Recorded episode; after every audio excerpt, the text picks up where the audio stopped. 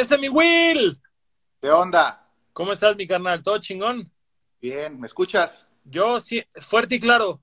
Perfecto. Fuerte y claro. ¿Ya tienes por ahí una cerveza o un whisky o algo? Sí, tengo ahí un trago, una cheve. Salud, entonces. Salud. ¿Qué, qué, ah, es un vaso, es un vaso con... ¿Qué, qué es la imagen, güey? Ah, Social Distortion. Social- Qué chulada, güey, qué chulada porque, porque justamente pensé que era una veladora y te iba a decir, estar bebiendo de una veladora, güey, definitivamente te da prestigio, güey. Pues ya ves, me la velo. Fíjate que es, es muy chistoso porque... ¿qué edad, qué edad tienes tú hoy en día, Will? 38. 38 años y, y por lo poco que te he conocido a través de redes sociales y platicar por WhatsApp y demás, veo que a tus 38 sigues siendo un gran entusiasta del punk rock. Y, y me lo reflejas en acciones como justamente tu vaso de Bad Religion y cosas por el estilo. Y yo me acuerdo que cuando tú y yo empezamos a hablar para, para armar el show en Sinaloa, show que pasará cuando pase todo este desmadre, Simón. eh, vi- que tenías de amigos en común a Mapex, güey, que tenía carcoma. Y le Sí. pregunté, ¿quién es este güey? Yo todavía no sabía que eras Will de Taller para Niños. Y me dice, no tengo idea quién sea, sé que nos compra discos, se los mandamos, es un buen cliente, pero no sé quién sea. Porque yo decía como, este güey me está ofreciendo un show en Sinaloa, será una persona de confianza, será un güey aquí raro, güey. Tuvimos muchas broncas en Sinaloa con un morro pendejo que toca la guitarra en una banda de como hardcore, no, no hardcore, más como, como de ese metal que no es metal, que era creo que From Alaska se llamaban, güey. Lo tocaba el Nico. Tenían un guitarrista que estaba como medio pirata, güey, y andaba ahí como haciéndonos memes y peleándose con nosotros en internet y yo creo un poquito de, de desconfianza, güey, en Sinaloa, pero, pero justo, ya, ya que vi quién eras, dije, no mames, güey, yo crecí fan de Taller para Niños, qué cabrón, qué cabrón conocer al Will y justamente que nos tire buen rollo. No, pues aquí estamos, eso pasará tarde o temprano. Ta- Esperemos más, más temprano que tarde, definitivamente. Ah, bueno. ¿Tú cómo estás, mi carnal? Bien, bien, pues acá en casa, aguantando los chingazos. Eh, la verdad, pues es el momento en el que todos eh, nos ponemos a acomodar cosas, escuchar discos viejos, discos nuevos, eh, ponernos al tanto de lecturas, no sé, chingo de cosas que a veces por estar fuera uno no hace, pero pues es el momento, ¿no? Aprovechar. Exactamente. ¿Qué, qué cosas nuevas estás oyendo hoy por hoy? Pues fíjate que es algo, es relativo, porque no es nuevo, pero es novedoso para mí. A veces me pongo a escarbar y el otro día estaba escuchando una banda que me, de Helsinki, un punk, punk rock de Helsinki, Finlandia, que me regaló mi cuñado, eh, esposo de, de mi cuñada. Entonces me puse a, a indagar en esa, en, esa, en esa línea y hay un chorro de bandas, o sea, todos que creemos que, que lo que escuchamos de, de lo- del mismo idioma es la música que estamos limitados, pero hay un chingo de bandas y me puse a, escuchar de Brasil. La banda que te digo se llama Pal, Paljaki. Paljaki, a ver, déjalos googleo, güey. Pal- Fíjate que algo que me encanta hacer estas pláticas es que luego termino conociendo cosas bien cabronas que por otro lado no, no hubiera conocido. Paljaki. Paljaki. Eh, son así, punk rock ramonero, eh, está, está bueno. Y de ahí me empecé a ir, eh, pues tú sabes que para aquel lado es más metal que punk, pero me enteré de otra banda que también eh, había escuchado antes, que es así como metal, que se llaman Belzebubs. Muy Ah, sí, porque sí. ellos acompañan su música con unos cómics. Entonces, está, está muy bueno eso. O sea, todo lo que sacan ellos lo retratan además en Sacan un cómic. cómic. Ajá, y, y frecuentemente, ahorita sacaron como un compendio de todas sus historietas que publican en, en internet, en las redes, impreso y está muy, muy chingón. Eh, también lo tengo, me lo regaló el mismo mi anti y mi cuñado y está, está muy bueno. Te lo recomiendo. Luego te paso Lo- los links. Exacto, eso te iba a decir. Terminando, hay que, hay que intercambiar apuntes para, para checar todas estas cosas. ¿Cómo, cómo, digo, o- obviamente a mí me, no sé si viste como la- las historias que subí y demás, pero lo, lo que platicaba es que si bien, es más, yo no puedo rast- rastrear justamente como di con taller para niños inicialmente, me acuerdo que cuando yo iba como en segundo tercero de secundaria, yo ya los conocía y llegó Lalo Lagañas de Zacatecas que tocaba en Kinder Play con Ah, un sí. disco de taller para niños. Y yo los conocía, pero mucha gente de Cancún no, y como que con esto abrió esta brecha. Y de ahí fue como una vez fueron a tocar a Mérida y yo me acuerdo que viajé desde Cancún a verlos y, y fue como muy emocionante. Pero para mí viniendo de Cancún, que está hasta el sur de México y que no había una escena y que no había un movimiento y que era todo muy improvisado, pues yo volteé a ver el resto de México y para mí era muy, muy lógico el ver una escena y un movimiento. Hoy por hoy, más adulto y con una noción más grande de la geografía mexicana, digo, no mames, Sinaloa es una de uno de los este, estados más difíciles para tocar. Es una de las partes en las que creo que la música alternativa, dígase rock, dígase rap, diga todo esto, no tiene tanta presencia como tal vez la, como la llaman hoy en día la industria de la música regional mexicana. Entonces, para mí, para mí es mucha, mucha intriga el cómo terminaron ustedes haciendo una banda de punk hace 15 años en medio de Sinaloa. Y no solo eso, sino una banda que tuvo eco en el resto del país en una época en la que las redes sociales eran mucho más limitadas que hoy en día. Pues sí, recuerdo que en esos tiempos, cuando comenzamos nosotros en el 2001, eh, pues era el MySpace. Y, MySpace, güey. No, yo creo que yo creo que hasta un poco después MySpace, güey. 2001 2003 o 2004 fue el boom de MySpace. Lo claro. que hacíamos nosotros era un sitio web gratis de Geocities. De Geocities, claro. ¿Y cómo? Intercambiamos links con las bandas. Empezamos a, a, a buscar bandas de, con las que tocábamos. A veces, pues empezamos a ir a, a otros estados y nos daban demos. Y no, pero, pero a ver, vamos, vamos a echarlo, vamos a echarlo todavía un par de pasos atrás. ¿Cómo diste tú con el punk rock? ¿Cómo di yo con el punk rock? Pues yo creo que eh, para empezar la definición de punk rock está muy amplia, pero voy a acotarlo a lo más práctico. Claro. Eh, lo, lo, que tenía noción de más punk rock fue The Offspring. Ya había mucho antes, pero mi primer... The Offspring, The Offspring circa Smash o X-Nay? El Smash, sí, el Smash. El Smash a huevo. Eh, des... Oh, fuck, se trabó. No, Will, Ahí. Will. Ahí estoy. A ver, oh, fuck. A ver, creo que ya está agarrando, creo que ya está agarrando. Ya, ya, ya agarró, ya agarró. Ya. ¿Cómo, ¿Cómo diste tú con el Smash? ¿Tú ya tocabas la guitarra cuando salió el Smash de Offspring? No, no, yo no tocaba nada. Yo no tocaba nada. Yo lo escuché. Un amigo, un vecino llevó el disco que había comprado en Zacatecas, precisamente, en una tienda, no sé, algo importado, y lo llevó. Y yo dije, ah, estos güeyes son en la tele, en el MTV. Entonces eh, empecé y, y, me acuerdo que grabé el disco en un cassette y puta, no mames, o sea, dije yo, wow, esta madre está bien perro. Después conocí a... Oh, que la... Ya se volvió a trabar. Mm. He escuchado por The A ver, se, se, trabó, se trabó. Bueno, bueno, bueno, bueno. Ahí, ahí estamos. Bueno. Ahí estamos, ahí estamos. Ahí estamos. Va, ¿en qué te quedaste? En tal cual, compraste el disco de Offspring, un, tu vecino lo compró en Zacatecas. Sí, lo grabé y empecé a radiar a Green Day, después a NoFX, a Rancid, a Bad Religion, y, y empezamos eh, uniéndonos con gente que escuchaba esa música. Después hubo otra no, Totalmente, totalmente, fuiste generación punkorama, totalmente. Rancid, de... Milan Isaac, si puedes, desconéctate del wifi, porfa de Milan Collin, de eh, H2O, toda esa, esa, esa bajada de californiana, eh, pues a nosotros nos tocó. Entonces ahorita que dices que, que es, una, es un lugar geográfico tanto porque se está, tenía... se está congelando este rollo.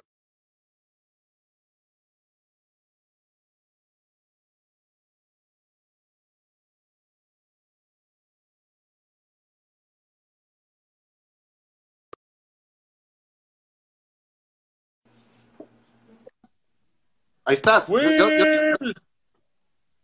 A ver, creo que ya va a agarrar, creo que ya va a agarrar. Hmm. Ya, creo que ya. A ver. ¿Todo bien? Todo bien. Perfecto, perfecto. Retomemos, retomemos, perdón. Entonces, eh, yo, yo empecé a escuchar punk rock de la, de la bajada californiana. Fue mi primer contacto. Ya después indagué más atrás. Pero eso fue. The Offspring fue la, la entrada. Ya después Green Day, NoFX, Milan Collin, Rancid, eh, Operation. Ya después Ramones y bla, bla, bla, bla. Y, y, de ahí, ¿qué tan difícil fue encontrar en, en Culiacán más gente que estaba metida en ese mismo rollo? No, no fue difícil, la verdad. O sea, había mucha gente que iba al gringo, traía discos y empezamos a, a quemarlos, muchos puncoramas. Después empecé a escuchar eh, dos minutos y más punk rock mexicano. Después, ah, cabrón, hay una banda que en Tijuana, hay una banda en Los Mochis, hay una banda en DF. Empezamos a escuchar a Seguimos Perdiendo. Después, oh, supe, qué bien. Supe de, de que había eh, gente en Tijuana. Eh, en, en, Guadalajara, los termos, pero eso ya te digo, fue una oleada mucho más posterior. Empezamos a, pues a, a hablarles por, por, el, por el correo, en, las, en, los links empezamos a intercambiar, ellos ponían una canción y un link en su página y nosotros hacíamos lo mismo, entonces fue como una, una red más social, más rudimentaria, pero prácticamente ahí, ahí empezamos a conocernos. O sea, taller, cuando ustedes empezaron taller, ¿qué edad tenían más o menos? Yo tenía como 18, 19. 18, 19, digamos preparatoria, no, universidad ya, ¿no? Empezando universidad. Eh, yo creo que, entonces, yo creo que empecé a, no hay una fecha exacta, pero se empezó a gestar cuando yo estaba en la, en la universidad al principio. Entonces, yo creo que fue, sí, principios de universidad. A mí, fíjate, hay dos, hay dos, cosas que recuerdo mucho de taller para niños. Una, que no sé por qué encuentro una semejanza entre el baterista con Milo Aukerman de los Descendants. Yo no sé si porque siempre lo, lo, lo dibujaban como medio tosco, medio gorilón o no sé. Y otra que tenían el otro guitarrista, como que me, me, da la impresión que era muy fan de Bon Jovi, porque me acuerdo que alguna vez en su página de Geocities hablaban de que era fan de Tico Torres y de Richie Zamora y la chingada. Sí, el Chiqui, el Chiqui de hecho tuvo una guitarra Richie Zambora que le robaron, güey. Oh. Estuvo muy, muy, muy pasado de lanza, pero eh, pues, de hecho, cada quien traía sus, sus gustos y con, o sea, nos combinamos en eso, pero fíjate que, eh, de hecho, yo llegué a escuchar más punk por ellos, por el Fidel, por el Chiqui, por el Roger, el primero, el primer baterista, y, y, ellos tenían otros amigos, el Vladi, la de gente que ellos también tenían mucha música y empezamos a, a escucharla. Y, y, ya pues entonces yo tenía unas bandas antes de taller. Eh, yo antes empecé a tocar en una banda que se llamaba Mario Cardona y los Vallenatos. Era más ska punk y reggae. Entonces eh, era natural que después de eso eh, en las tocadas, conociera a otra gente y empecé a, escuchar un punk rock más rápido y más energético y, y, sin tanta, tanto tropical. Entonces por ahí conocí al Chiqui y le dije, oye, vamos haciendo algo. Él tenía otro grupo que se llamaba Contracultura y, y ellos tocaban un punk así speed, melódico, pero speed. Y, y, me gustó, me junté con ellos y empezamos a ensayar y pues comenzamos a, a componer, güey. Qué lo que era, güey. Y, y, sus influencias tal cual era Fat Records y Epitaph, por lo que me dices. Era, era el, el core, el core de nosotros era eso. Nosotros mamábamos a NoFX, a Rancid, a Milan Collin, a Propaganda. Y yo, después yo empecé a, a, descubrir algo más soft, que era de Ataris, eh, el, los güeyes. Slick Shoes, este, Lagwagon.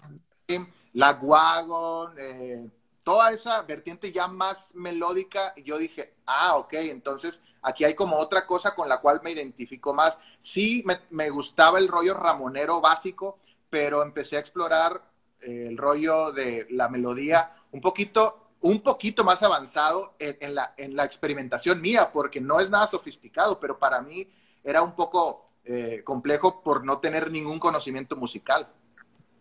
O sea, en el momento en el que introdujeron en tu vida las octavas en la guitarra, todo se fue a la verga. Era, eras un hombre de quintas. Sí, esta madre magia, ¿no? O sea, entonces empezamos a hacer armonías. pero, pero eran, eran copiadas, güey. Yo no sabía que era una octava, yo no sabía que era una quinta, yo no sé. A mí nomás me decían, pon el dedo aquí, acá, y, y escuchando de oído, güey. Ah, ok, esto. Me, me, junté con gente que sí sabía tocar, más o menos, y me decían, esto, este es un fa, este es un, este es un re, este es un do. O sea, de, de menores yo no sabía nada hasta después. Entonces, claro que YouTube no existía y yo no sabía un Oh, que la chingada, esta maldita señal está arruinándonos el, el, flow del programa hoy. Yo te escucho bien, ¿eh? Bueno, bien, va, va. Yo perfecto. Bien. Va, perfecto. Entonces, eh, tú no sabías que era una octava, que era una quinta, que era una melodía, te juntaste con esta gente, empezaste a hacerlo. El, el, el, disco, el primer disco donde viene, ah, ¿cómo se llama el primer disco? Acá lo tengo, el dato, es este, por, por todo por nosotros. Ese disco, ¿al cuánto tiempo de que la banda estaba formada se hizo? Yo creo que teníamos como un año. Órale, o menos, sea, no, menos chinga, yo creo que 10 meses. En chinga se pusieron a escribir canciones.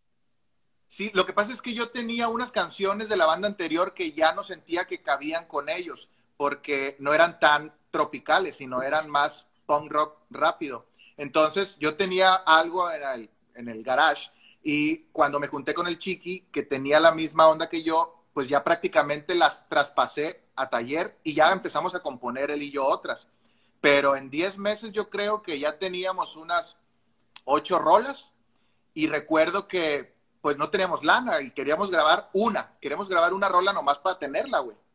Y fuimos a vender cosas usadas que teníamos, bicicletas, eh, ropa. y ya que las vendimos, fuimos a, grabar uh, con el Polo Carrillo, un productor de aquí, local en Culiacán, y le dijimos, Polo, tenemos tanto dinero para grabar una canción, ¿qué onda?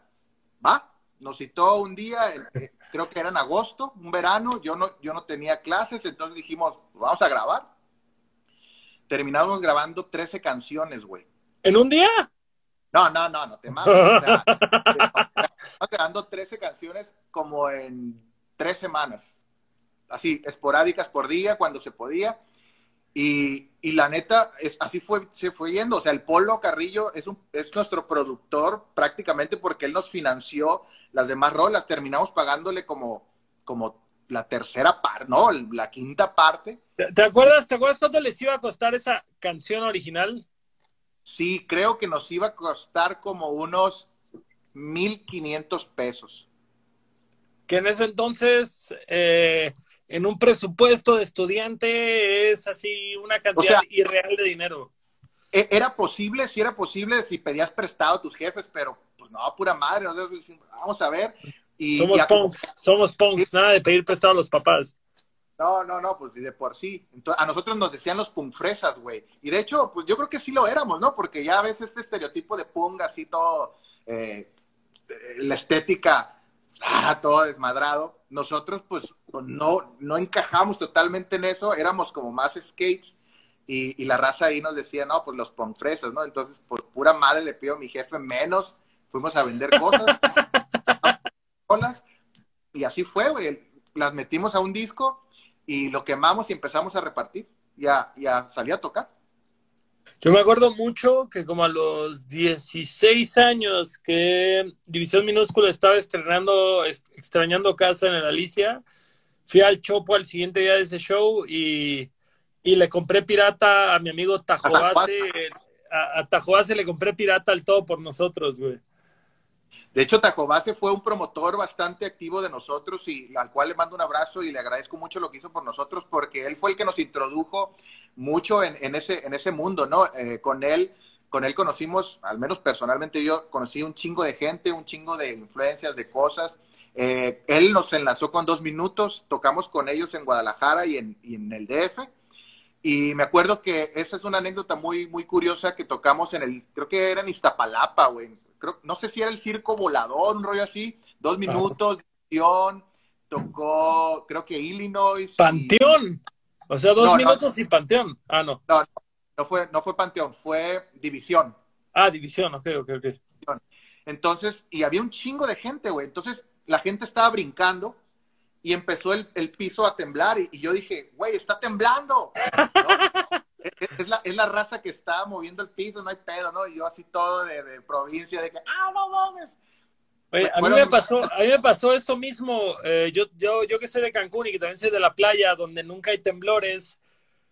Cuando acaba de mudarme al DF, tocó Specials en el, en el Lunario, en, en el Plaza Condesa. Yo no conseguí boleto, estaba afuera buscando un boleto. Empieza el show, todos los skins empiezan a bailar y siento el golpe y yo afuera, está temblando en el DF, ya valió verga. y. Lo mismo me pasó. Un segundo, un segundo. Isaac, me pasa una cheve. Gracias.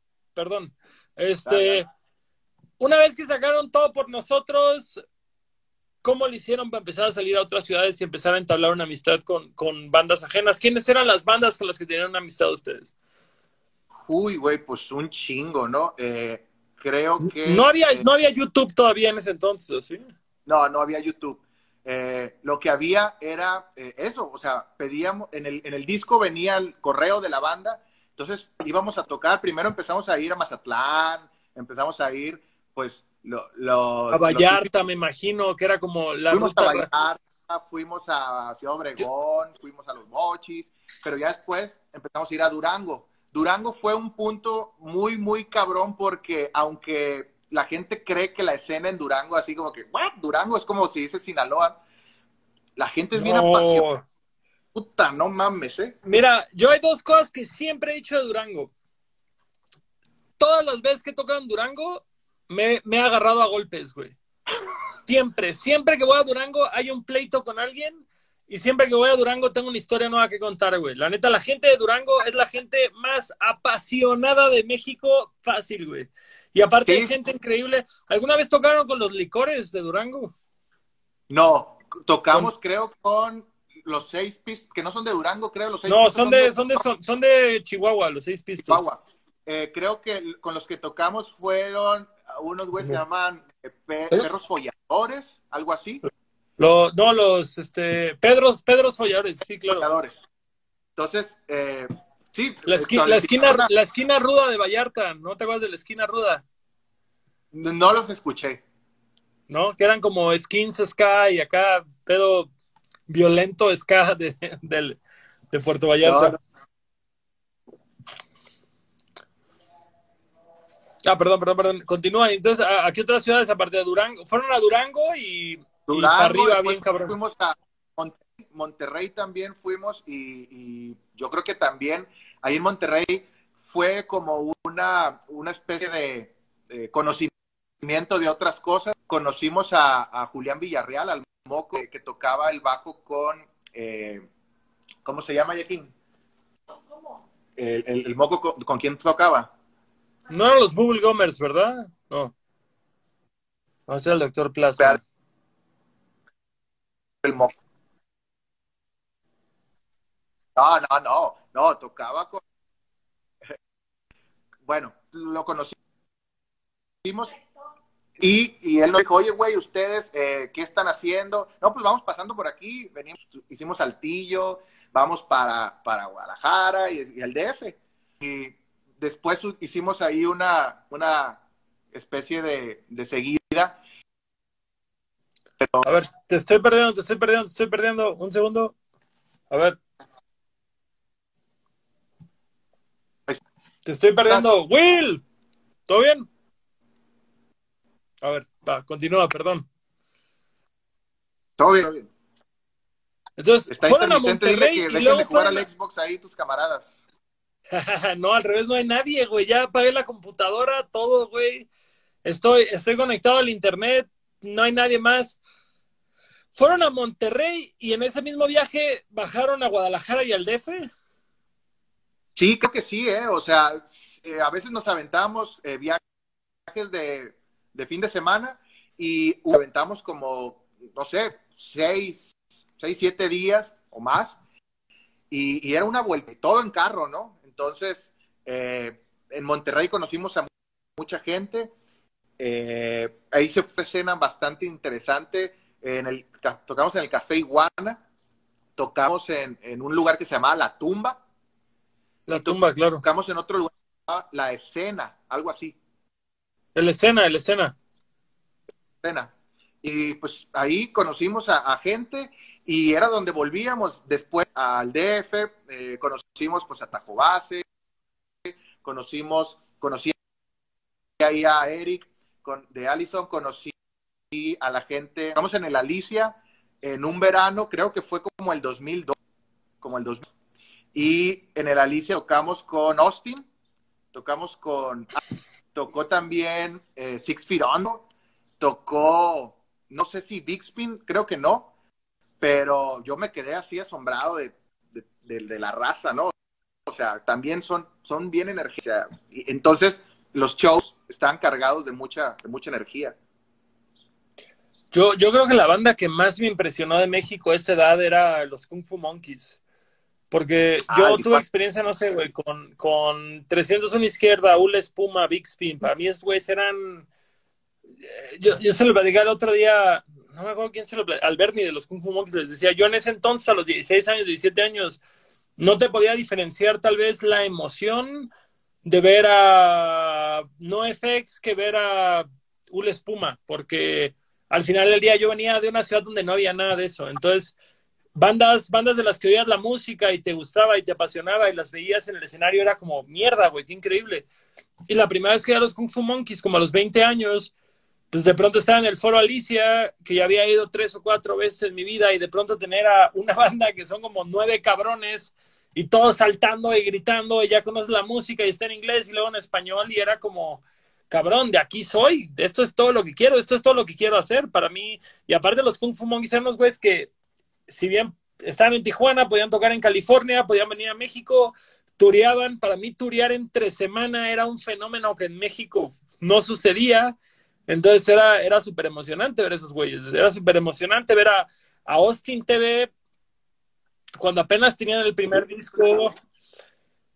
Sí, sí, siento, sí siento que nos tocó ver cosas que, que hoy en día están rodeadas de un misticismo y las volteas a ver y, realmente era algo muy simple y era algo muy inocente, pero justamente era algo muy fuerte y muy importante porque no teníamos el Internet, no podíamos voltear a ver a, Estados Unidos y, no sé, yo, yo siempre me he quejado mucho que siento que el Internet ha matado las escenas locales, porque antes lo único que tenías a la mano era una banda en tu cuadra tocando covers de Nirvana y hoy en día puedes ver en streaming en vivo el Coachella.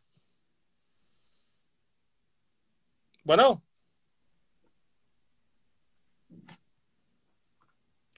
Oh, fuck. Ay, nomás me quedé con lo de Coachella. Perdón, perdón, sí, decía que yo siento que el internet. Digo el hilo, o sea, tu queja es de que, que antes eh, era muy difícil. Bueno, bueno. Ahí está ya estamos, ya estamos. Es que el, Internet, eh, pues es una herramienta, güey. Antes era un Internet humano, o sea, tú conectabas tu música cuando ibas a tocar, el, eso, la red era, oye, te dejo mi disco, dame el tuyo, nos comunicamos por teléfono, güey, a veces. Vamos a ir a tocar, espérenos en la central. Eh, ya después llegó el correo electrónico y pues, ok, ya había un otro lazo, pero antes era a fonazo y, pues eso, eso, era la red. Totalmente, totalmente.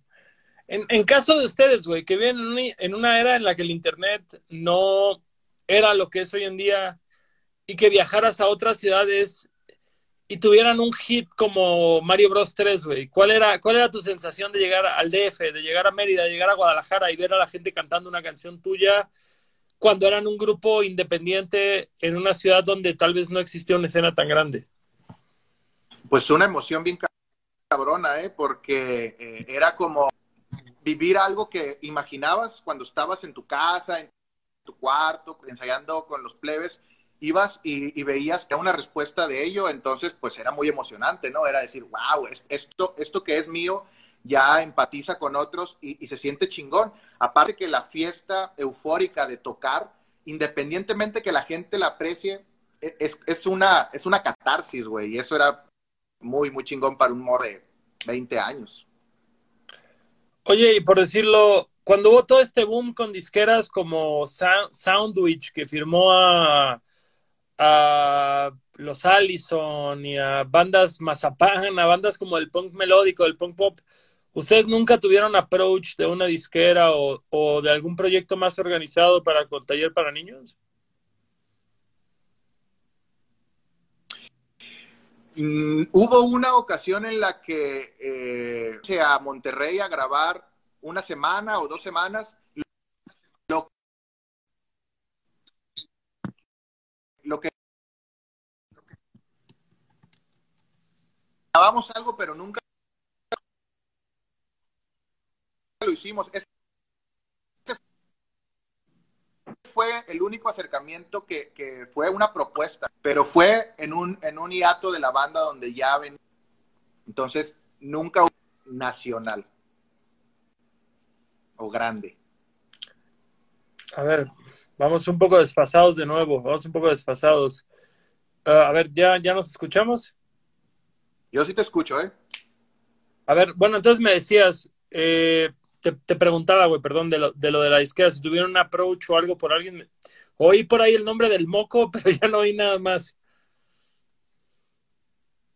Ah, ok. Él, íbamos a grabar con él y iba a meter el, a meterlo a una disquera a ver si, si, si pega. Y metimos, pero eso fue el único acercamiento a una, una disquera que tuvimos. Eh, la verdad, sí era, era el siguiente paso, pero nunca lo hicimos por rollo de la propia escuela. Pues eh, lo abandonamos y, y, ahí quedó, pero nunca era así como una meta mandatoria, era un sueño, ¿no? Es que por decirlo, a, a, a mí se me hace un misterio taller para niños, porque te digo, yo fui fan del Todo por Nosotros, pero de pronto unos amigos crearon este sitio de eh, nombre del proyecto .blogspot.com que se llamaba Punk Rock México. Y empezaron a subir todos los discos de todas las bandas, todas las discografías. Y de pronto me encuentro que ustedes tenían más material, que tenían un disco de puros covers, que tenían este Mariposa Technicolor de Fito Páez y hasta creo que tuvo videoclip y, y creo que la de Fue en un café también la, la tocaban ustedes. Entonces, me, me, me, gustaría mucho contextualizar. Sí, o sea, como... no, no tuvo videoclip. La... Mm. No, no, no, no, se escucha no nada. La, la, de Mariposa, pero eh, sí eran un cover. Y, y, ahí quedó, pues ahí es, es, es, material que todavía para escuchar. Y hay, hay rolas en Spotify, algunas todavía no las hemos subido, pero los eh, ahí están en Spotify y eh, pues uno puede hurgar en ello y escuchar, ¿no?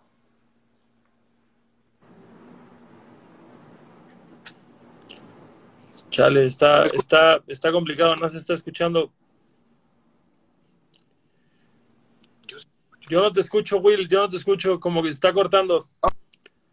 Esta ha sido, esta ha sido por mucho la entrevista más, más accidentada que hemos tenido por mucho, güey me da mucha pena porque justo esto es una historia que me intriga un chingo, güey, pero, pero hay muchos errores de por medio. Eh, ¿Me escucho? Bueno, bueno, ¿puedes hablar? Sí.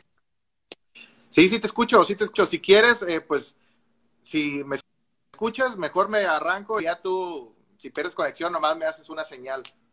Vale, vale, vale, vale. Sí, ahorita cuando, cuando lo que te estaban, decía... cuando, te, te, escucho, te escucho. Cuando, que lo que me decías, lo que me decías, venga. Lo de los covers fue algo que traíamos hace mucho tiempo porque así empezamos. Nosotros empezamos tocando eh, un cover de Querida de Juan Gabriel. Entonces, como que lo dejamos ahí al principio y dijimos, oye, ¿por qué no estaría bueno eh, tocar covers eh, viejos, hechos eh, rápidos, punk rock, como lo que hacía más o menos mi friend Gimme Gimmes? Nomás que nosotros desafortunadamente claro. tocábamos fatal, ¿no? Entonces, pues eso hicimos. Bueno, ¿qué canciones a cada quien le gustan que estén eh, así, raras, para hacerlas eh, melódicas, rock melódico, y sacamos esa, Un gato en la oscuridad, fue Nunca me mintió, que invitamos a la Valerie a cantar de una banda eh, de aquí, de los Basurtones, muy buena, y canta muy chilo la morra, y pues empezamos a hacer eso, o sea, a transformar rolas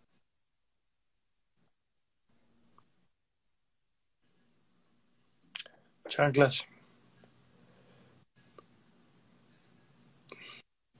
Oye, y cuando, cuando todo estaba pasando para taller para niños, ustedes que, ustedes que estaban en la universidad todavía mientras pasaba todo esto para taller para niños, tenían sus trabajos normales de, estudiante de universidad, no sé, en, en, alguna oficina o en alguna agencia o en algo por el estilo, o qué hacían aparte de la banda en ese entonces?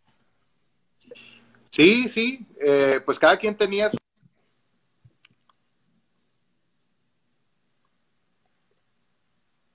Sí, yo tenía un trabajo y a veces salía a tocar, pero era algo para, para poder salir.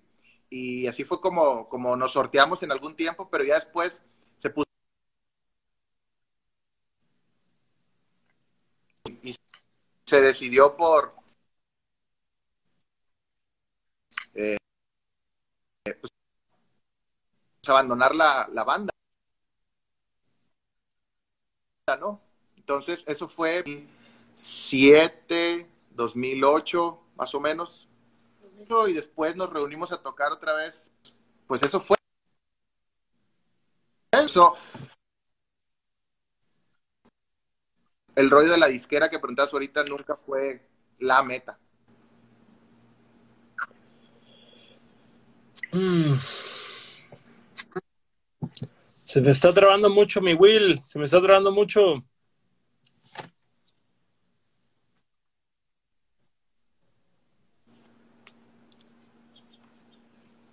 Perdón, me decías entonces de, justamente de la situación de, de, los trabajos.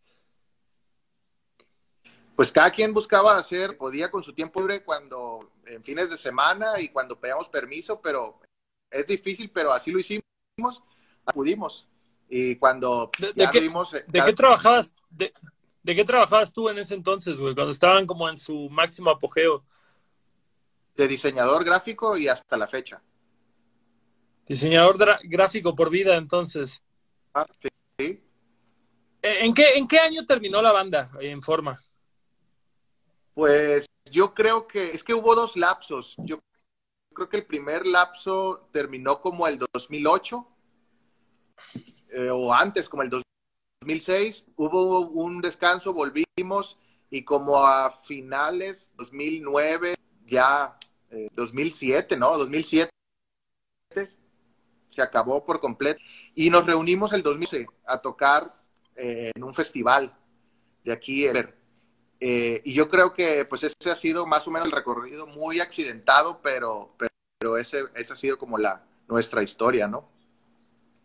¿Y hoy, ¿Y hoy por hoy jamás han platicado de regresar a tocar juntos y así? ¿O, o han pensado o han platicado? No como, no como algo así fijo, eh, cuando nos vemos, eh, el, Chiqui, el Fidel, eh, cotorreamos, sí, podríamos armar, sí, pero nada, eso sí está estadísimo de, de como antes, eso está muy cabrón. O sea, sería como para un show o algo simbólico, pero no, pero no como tomar el proyecto en serio de nuevo. Exacto, es algo que lo llevamos, es, es parte de nuestra personalidad, de nuestro construidos musicalmente así. Entonces es algo que nos va a acompañar siempre, pero a ya no es eh, a gusto, pues sería como más pedo, ¿no? Pero, o sea, ¿ustedes lo dejaron realmente porque ya se cruzaba como con sus obligaciones adultas o, o ya no sentían que iba hacia ningún lugar o por qué? No, no fue por responsabilidades y por elección. Oye, yo creo que pues ahí estuvo, ¿no? Pues yo creo que sí, ahí estuvo. Entonces fue una especie de alejamiento rural y, así fue. O sea, no, no hubo pleitos, no hubo eh, robos, no hubo nada. Simplemente fue como un desvanecimiento. Dijimos, oye, pues yo creo que ya, pues ya. O sea, con los otros tres integrantes hasta el día de hoy te llevas excelente. Sí, con todos, con todos, con el Chiqui, con el Fidel, con el Roger y con el César, que es el, el batería que vino después, un poco más morro, que no es como otro empujón, pero, pero ya vino como ese. Y aunque lo disfrutamos mucho y estuvo muy, muy intenso, eh, ya era como una especie de más de bajada, ¿no? Sí, como que ya no era la prioridad de ningún, de ningún integrante, ¿no? Sí, como que la, la energía empezó a, a decaer. Oye, y, y por decirlo, y, y ahora que ya llevan pues más de una década ausentes en la escena nacional, tú has estado en contacto con la escena nacional. Hace poco, hace poco sacaste una canción con una banda justamente de tu ciudad, de la nueva escuela, eh, los 10 veces yo. Te quería preguntar si justamente has estado pendiente de la escena nacional o cómo se han dado estas cosas o demás. A ver, nuevamente. Ahí te perdí. A ver. No te escuché lo último. ¡Yo! ¡Yo! ¿Ya estamos? ¿No me escuchas todavía? ¿Ya? ¿Bien? Te preguntaba, ¿cómo se dio esta colaboración con 10 veces yo? Que para mí fue súper emocionante de pronto ver este, este regreso a un video una vez más en una canción. La verdad es que disfruto mucho esa colaboración. Eh, ¿cómo, ¿Cómo pasó esto? Me hablaron, eh, me habló el Néstor y me dijo, oye, hay una rola que queremos eh, que nos a meter unas voces, eh, ¿qué onda? ¿Te animas? Va, escuché la rola, me dijeron qué es lo que tenía que hacer. Eh, yo ya los había escuchado ellos antes eh, y pues logré y me dijeron, oye, vamos a hacer un video de la rola, ¿quieres salir? Pues va. Salí, entonces Entonces, pues así fue todo espontáneo, la verdad.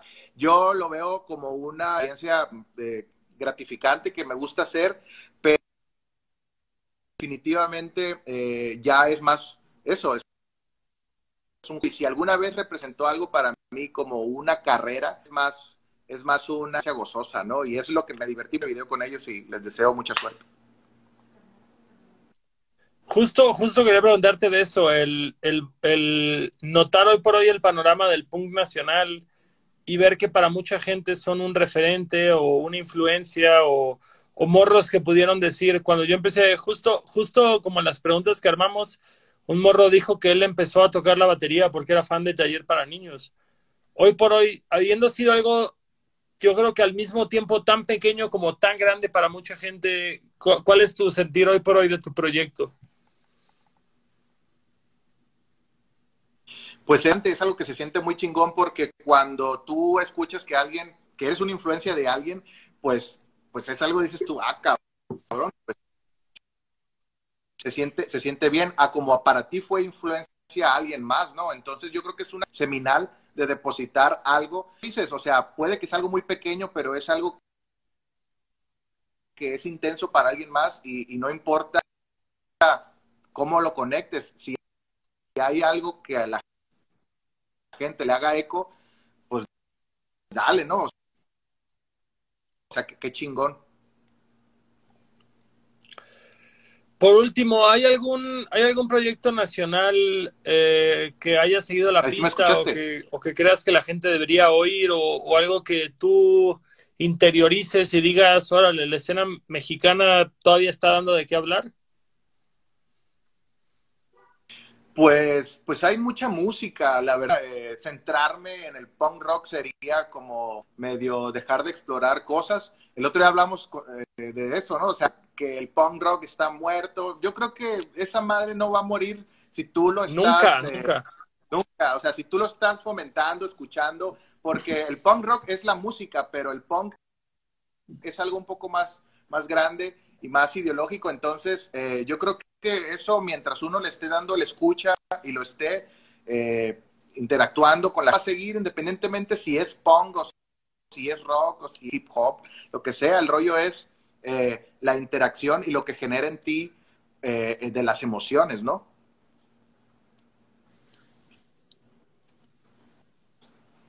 Hmm. Esto se está complicando. Hmm.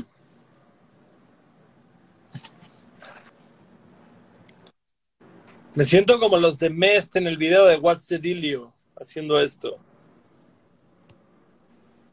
Sí. Ah.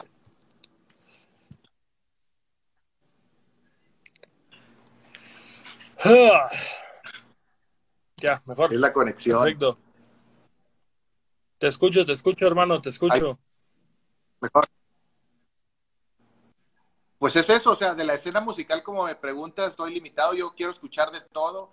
Y si tienes tú algo o si alguien de los que conozco por internet me manda algo, yo lo escucho. La verdad, ahorita establecer como una, un criterio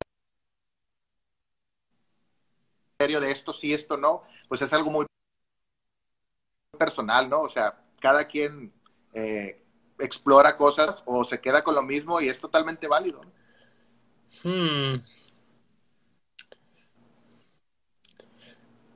Esta entrevista ha sido muy difícil y qué triste porque la verdad es que soy muy fan de Will y del taller para niños, pero te ha dificultado mucho hoy. Amigo, mi meta del 2021 cuando el COVID desaparezca es reunir a taller para niños y tenerlos al DF y ese día vamos a repetir esta entrevista sin cortes definitivamente. Está bien, muy bien.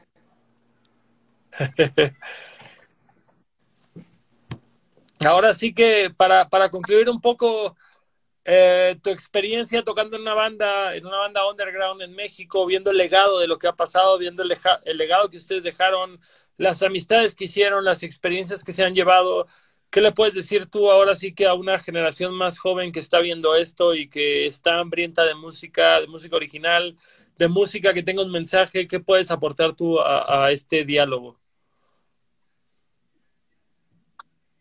Que lo que quieran hagan, que sean honestos mientras lo hagan del corazón. Yo creo que esa madre va a frutos, sea lo que quieran hacer. Si es algo eh, pequeño, mediano, grande, ambicioso, sea, el chiste es ser honesto y ser persistente. Eso sería el mayor consejo que les daría. Para alguien que nunca ha escuchado Taller para Niños, ¿cuál es el top 5 de canciones para introducirlos al proyecto?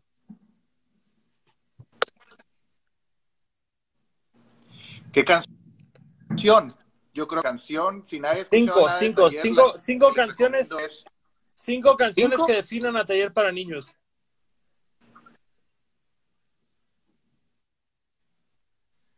¿Cuál? ¿Quién jugará Nintendo? Ajá. No existe más satisfacción. ¿Quién jugará Nintendo? Sí. No existe más satisfacción. Eh, yo creo que sería Promise. Eh, seis una más, una más. Y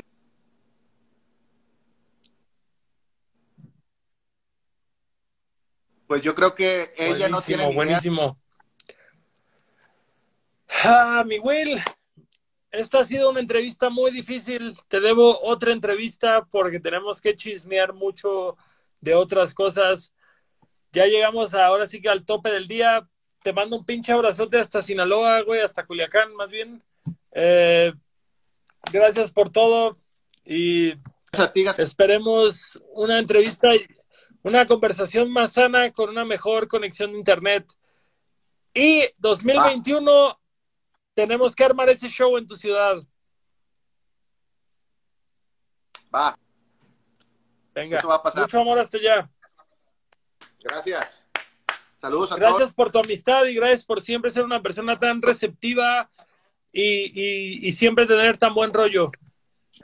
Tristemente, esta fue una situación un poco difícil por el internet, pero al final del día se hizo el nexo con Will y esperemos que pronto podamos seguir con esta amistad y tenerlo presencialmente para la entrevista.